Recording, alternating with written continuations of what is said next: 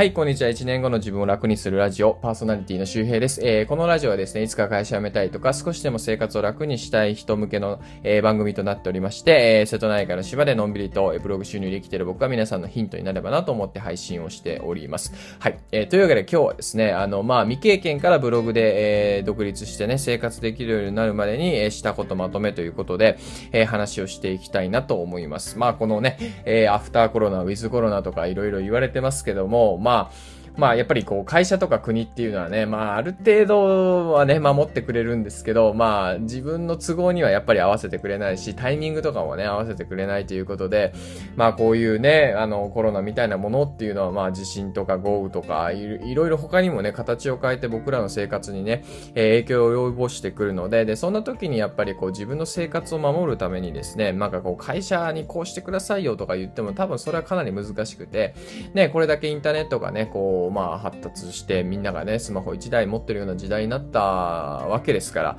えー、そこの利点を生かしてですね、やっぱ自分の生活はある程度自分で守れる。もちろん、あの、人に頼るという意味も含めてですけどね。だから、まあ、会社への依存度を下げるということが、まあ、まさにこれからね、ウィズコロナ、アフターコロナで、えー、大事になってくる考え方で、別にこれ会社が悪いわけじゃないんですけど、で、そういう時に、えー、まあ、あの、いる、いろんな人がね、いろんなあの雑誌とかでも言われてますけども、まあ、ブログを始めていくといいんじゃないかっていうことがね、ね今まあネットビジネスとかでもまあ言われてますけども、えっ、ー、と、今日はちょ、今日、まあ、自分がね、えー、ブログで独立して、えー、もう、えー、2年、2年経ちですね、ブログを始めて3年ぐらいが経ったので、まあ、それまでどういうことしてきたかなっていうのをね、こう思い出しながらね、話したいなと思います。だからこれね、あの、結論から言うとですね、別にブログじゃなくてもいいんですよ。あの、YouTube とかでも全然いいし、農業ビジネスでもいいし、なんかこう、いいんですよ。林業とかでも何でも。うん、何でもいいんだけど、まあ、あの、その時に大事な精神的なお話と、あとはこう、テクニック的なお話も両方できたらいいかなと思うので、よかったら、えー、ちょっとね、独立してみたいとか、いつでも会社を辞められる状態を作りたいとかね、ちょっと会社からの依存度、まあ、生活費とかの部分でね、を下げたいなと思う人はぜひ聞いてみてください。で、えっ、ー、と、どんな状態からこう、ブログを始めたかというと、もう本当に未経験でした。で、あの、まあ、スマホの使い方ぐらいわかるし、検索はできる、Google 検索ができるし、まあ、それを言うと比較的周りの人よりか自分で調べてたタイプかなという感じですね。だからまあ、ネットリテラシー的には、まあまあまあ、まあ、割とあるけど、とはいえ、ウェブ業界に就職するほどの、えー、知識はなかったので、そういう意味では全然未経験だし、初心者でした。まあ、ググれるぐらいで、まあ、ほ、もうこれ聞いてる人も見てググれると思うんですよね。そう。だからね、同じです、同じです。で、そこから、えー、っとね、えー、お金どれぐらいかけたかというと、まずね、あのね、イケハヤ大学をやってるイケハヤさんのね、うん、あの、 Voicy とかでもパーソナリティやってますけど、イケハヤさんのブログ運営の教科書っていうものを買って、で、それが大体、僕は当時買った時2500円ぐらいだったかな。今、4000か5000かぐらいするのかなまあでも全然安いかなって感じですね。えー、カフェをね、カフェを開業するってなると、皆さん、あの、コップ代とかだけでね、5000なんか飛びますよ。当たり前だけど。あね、あの、なんか登録する印紙代だけでも多分行くんじゃないかな。なんかわかんないけど、その辺はね。はい。だからまあ、ブログで稼ぐっていうことをいろんなものと比較すると、ものすごく低リスクで低資本です。はい。これがポイントですね。はい。で、えっ、ー、と、まず、そのブログを始めていて、ライブドアブログを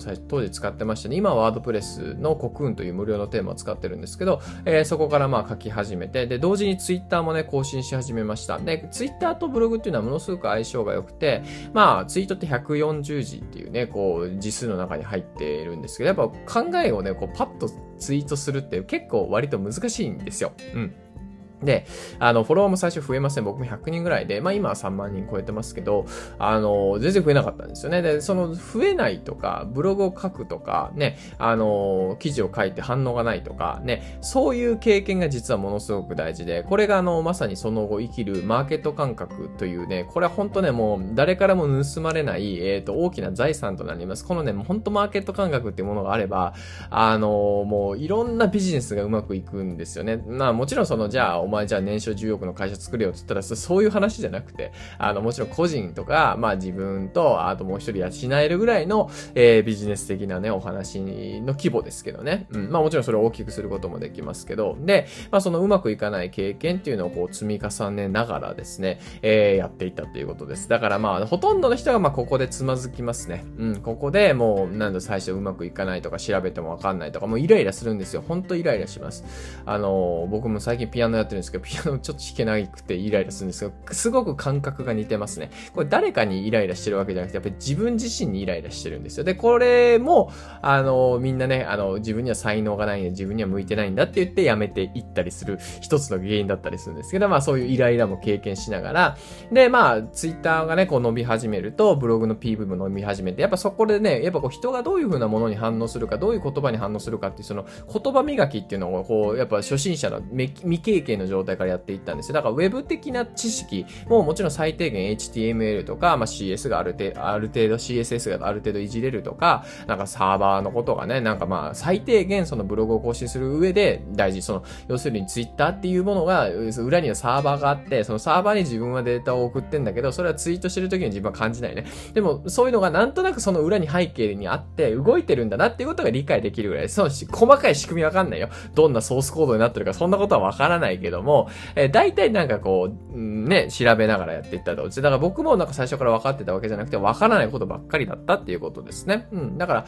やっぱね、その、あ、なんかこう、分かったっていうのを積み重ねていったら、う行くのが好きな人は多分できると思います。で、で、それからですね、まあ、アフィリエイトとか広告の仕組みですね、Google AdSense とかっていう仕組みもこう、徐々に覚えていって、で、えっ、ー、と、まあなんか、このままぬるぬるね、副業やってても多分これ稼げないだろうなっていうふうに分かったんですよ。というのも、まあこれはまさに精神論的な感じですけど、その、例えばね、イチローが、え、いた時に、イチローがね、こう、あの、メジャーリーガーになるって言ってイチローが言ってんだけど、イチローがね、朝起きたらね、夕方5時ぐらいまでテニスしてるんですよ。うん。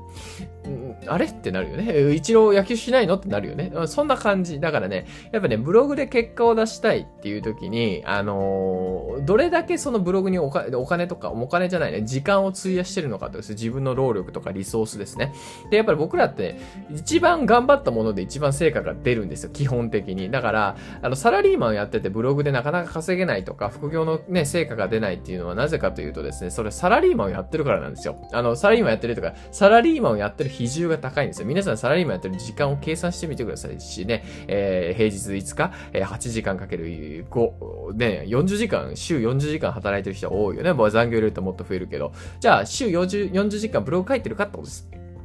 ね、うん、週40時間だったら1日、ね、8時間まさにね、無理、無理じゃん。無理、無理ってなるよね。だからそれをどういうふうに捻出するかですね。あの、ま、40時間とは言わないものの、例えば、じゃあ、まずは10時間をクリアしよう。じゃあ、土曜日、日曜日の5時間ずつか、みたいなね、えー、取り方ができるし、平日1時間ずつだったら、ね、あ、だから、1日1時間最低やって、土日でプラス、えっ、ー、と、やっていくっていうのがあれば10時間いけそうですよね。うん。あの、ね、7時間プラス3をどっかで取ればいいですから。だからそういうふうに考えて、40時間ね、サラリーマンに投下してる時間、ね、やっぱサラリーマンで一番結果が出ちゃいますから、で、それをどこまでブログというものに、えー、比重を変えていくかってことですね。あの、まあ、要するにね、えっ、ー、と、40対20までできたらね、だいぶこれか変わってくると思います。で、多分この辺から、なよく、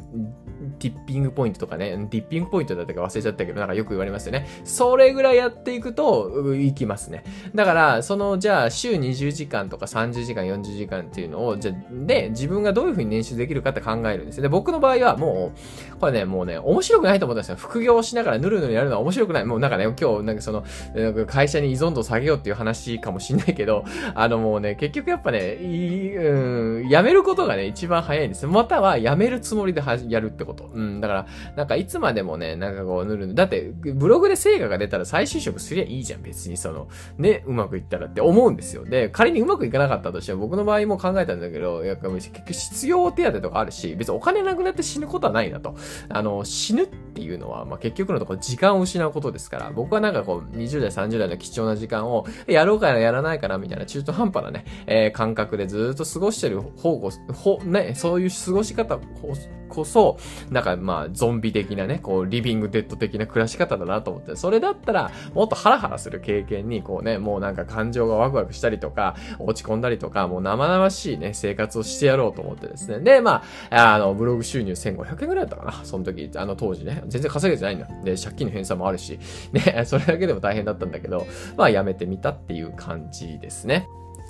で、まあ、あのー、もう一つね、一番、まあ、大事だったというか、思い返してみたらこれだったなっていうのが何かというと、結局ね、その道のプロとどう繋がるかなんですよ。あの、僕、ブログでうまくいかなかったのが、まさに本当独立の、独立して、2018年の5月ぐらいまでも全然うまくいかなくて、全然稼げなかった。月1万円稼げてなかったです。で、そこから、えー、っとね、独立して、えっと、5月、6月、7月ぐらいにはもう実はブログで10万いってたんですよね。そう、アフィリエイトで、確かと、あの、広告とかでそれぐらい言ってたと思います。だから、あれ？みたいな感じなんですよ。でも10も稼げたじゃんって感じで、で、そこからまあ、あの、オンラインサロンとかいろいろ含めると、えー、大体ですね、その、まあ、8月ぐらいには60万、80、80万ぐらい稼いでて、で、えっ、ー、と、その年の、独立した年の冬には、えっ、ー、と、月100万、月200万という感じで、ポンポンと上がって、えー、いってね、ああ、だいぶ稼げるようになった、みたいな感じで、えー、まあ、ある種の月収100万ぐらいのね、壁を超えることができて、まあ大体年間で言うと、まあ、うん、そうだな、7、700万から800万から1000万ぐらい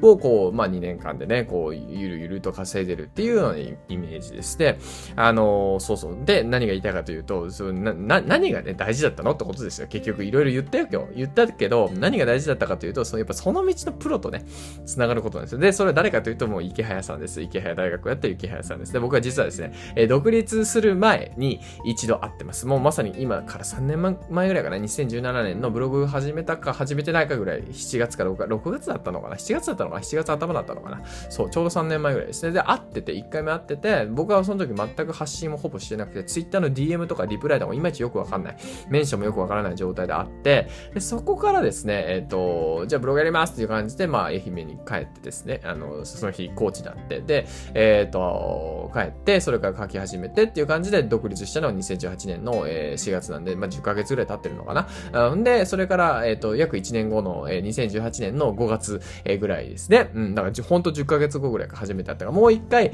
会いに行ったんですよ。で、その時何かというと発信してブログも書いて会社も辞めてて、やばいみたいな、やばいっていうか、いろ、いろんな意味でやばいと。で、池原さんからももちろん認知されてて、フォローしてくれてて、まあ、リツイートとかもらってるっていう状態で、よし、じゃあちょっとブログのコンサルを受けに行こうと思ったんですね。で、ブログコンサルしてくださいということで、コンサルしてくれて、いやいや、もうこれあの、借金、借金のネタ話してるんだったらそっちで行った方がいいでしょみたいな。なんか僕ね、当時、島で暮らしてお金はどうするのみたいなメディアを作ろうとしてたんですよ。まあ、それもいいよ。その切り口もいいけど、他の人もやってるし、もうどうせなら借金キャラだし、これ言ってるんだったら絶対こっちの方が面白いよ、みたいな。ストーリー性もあるし、みたいな。僕も今、あの、同じ、僕がね、僕の前に出てきて、当時の僕がね、で、僕、今ね、稼いでる僕に、あの、コンサルしてくださいって全く同じこと言うと思います。もう本当にもう、あ、なんでそれが大事なのかって僕もね、もうやっぱこのね、うん、2年ぐらいやってみて分かったんですよ。あ、なるほどなと。あ自分が言いたくないことから言わないといけないな、みたいな感じですこういうね、なんかね、人間理解みたいなね、ところにね、まあ結局落ちてくるんですよね。そう。で、あの、まあ、よくよく分かったと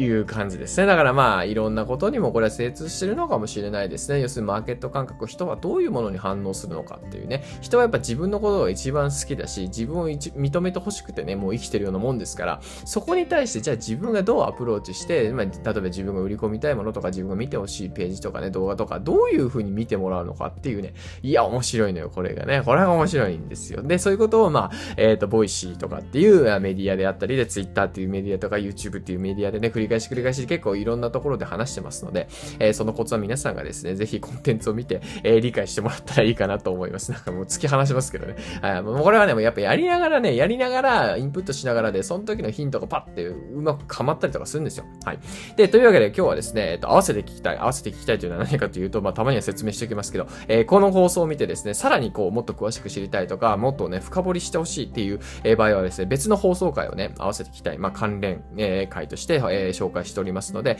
今日の合わせて聞きたいはなんとですね、あの、サロンメンバー限定のコンテンツだったものをですね、皆さんに半分ぐらい無料公開します。えー、何かというと、イケハヤさんと、えー、まさに僕の、えー、師匠でもあるね、イケハヤさん、僕を稼がせてくれてるね、イケハヤさんでありますが、イケハヤさんと、えっ、と、ブログについてですね、えちょっと話してる、え雑談、雑談じゃないね、対談、えラジオがあってですね、その、えラジオを、え、スポティファ、あ、 Spotify っていうとこね、 Spotify ですね、 Spotify というサービスで上げてます。まあ、 Spotify でこれ聞いてくれてる人はもうそのまま、え、聞けるようになってますんで、え、リンク踏んでもらったらいいかなと思います。で、20分ぐらいね、え、ありますので、え、そこでね、月20万稼げる、え、までどうしたらいいかっていうことをね、まあ、池早さんとこう、まあ、話してる。まあ、サロンメンバーからもらった質問に対してね、こう回答してるっていう回なので、え、よかったら、もう結構ね、結構深い話をしてます。ああ、なんだ、こんなとこまで行ってるんだっていう感じなんで、まあ、もう初心者の人が聞いたらもう何のこっちゃよくわからないみたいな話をね、もしかしたら思うかもしれないし、逆に言うと、あこんなブログとかその表現の世界には奥深さがあるんだってことがね、わかる回かもしれないので、えー、よかったらね、えー、聞いてみてください。はい。えー、という感じでですね、はい、あのー、まあ、あの、今日もね、 Voicy と、えー、またね、ラジオと、えー、いろんなところで、こで聞いてくれてると思いますけど、これをね、えー、更新、えー、しておきました。はい。えー、もうね、梅雨がね、いや、なんか梅雨の晴れ間がね、来てたんですけど、また、あの、あさってぐらいから梅雨らしいので、そうだな、草刈りをしないといけませんね。あー、ね、草刈りはほんと、イケハヤさんも言ってるけど、いや、草刈りはほんといいエクササイズなんだよね。いや、ほんとね、あのね、あのー、アプローチつけてるかわかるんですけど、ランニング1時間ぐらいしたのと同じぐらいのね、ハードさなんですよ。もう心拍数とか見てるとね。いや、もちろん草、草、どんなところで草を刈るかにもね、よるんですけどね。いや、これはね、いいわ。気づいたわ。で、もうなんかね、執念ですわ。もう、もうこの田舎暮らしをね、もうなんとか YouTube のコンテンツにして、これ金稼いでやらんと、マジで無料で草買ってるのバカらしいわって最近思い始めて。そう。あの、なんでね、いや、今日、今日っていうか、いや、最近燃えてます。田舎暮らしのこのね、リアルなこの辛さにどう立ち向かっていくかみたいな。僕には武器があると。草刈り機とかね、最近のガジェットもあるし、ガジェットもあんだけど、そうじゃなくて、それをどういう風にコンテンツに変えて、お金に変えてですね、自分の生活を楽にするかみたいな。もうなんかね、もうここまで来るとですね、もう自然とどう戦う、戦うというかね、戦う、まあ戦ってんのかな。まあでもあの、仕事は楽しいかねというね、あの、名著の中にこういう言葉がありますけどね、あの、問題点を解決しようとするんだとね、必ずしも。問題点と仲良くなる。ね、友達となるれっていうことですね。だから僕の問題点は田舎で草がめっちゃ伸びる。いや、これ、これどう友達になるかというと、まあ、まさに、え、草刈りをコンテンツにするということですね。はい。もうそれしかない。あとはもうエクササイズだと思うということですね。はい。えー、そんな戦い方をね、えー、ちびちびと田舎からしてます。まあ、田舎に興味ある人はぜひね、引き続き聞いてもらったらたまにこういう田舎小話みたいなのをね、話、あの、挟みながらやってますので。で、えっと、リクエストがあればですね、コメント欄とか、あの、なんかこう、あの問い合わせとかありますので、ツイッター DM くれるとかね、何でもいいんですけど、こういう話を聞きたいとか、こういうことを解説してほしいであれば、まあ、なるべく、えー、そういう要望には答えていって、おりますので、よかったら、えー、質問とかコメントとかね、えー、ください。で、もうこのラジオ聞いてすごい参考になったみたいなね、あの、なんかこう、ツイッターとかではですね、このラジオを聞いて、おまとめをしてくれてるんですよね。内容のおまとめ。なんかこういう点が良かったみたいな。なんかそういうおまとめもすごく嬉しいです。あの、いつもいいねしていってるんですけど、あとはですね、こう、 Voicy とか、こう、まあ、あの、いろいろね、あの、コメント欄がありますよね。で、コメント欄にですね、あの、気づきとかをコメントしてもらうとですね、これ実はですね、えー、お互いにメリットがあってですね、あの、これからこの放送聞こうか迷ってる人があなたのコメントを見てこの放送聞くかもしれないし、ああ、このコメント助かった、あ、こんな話をしてるんだっていうので、あの、役に立つかもしれませんね。だからこれもまさにマーケット感覚です。はい。えー、実はそのね、コンテンツを見るか聞くか聞かないかはね、あの、結構レビューにかかってる、レビューというかコメント欄がパッと表示されてるようになってるんで、あ、なるほど、そういう動線があるんだ。これもね、一つの気づきなんですよね。はい。いやー、皆さん考えてみてください。なんか、250文字ぐらいかなぐらい、確か Voicy だったらコメントができるんですけど、はい、そういう感じでね、ぜひ、えっ、ー、と、まあ、気づきとかアウトプットしてみるっていうのはね、実はいいことだったりもしますので、はい、えー、というわけでその話を今日はしておきました。えー、体調とかね、皆さん気をつけてお過ごしください。また次回お会いしましょう。バイバーイ。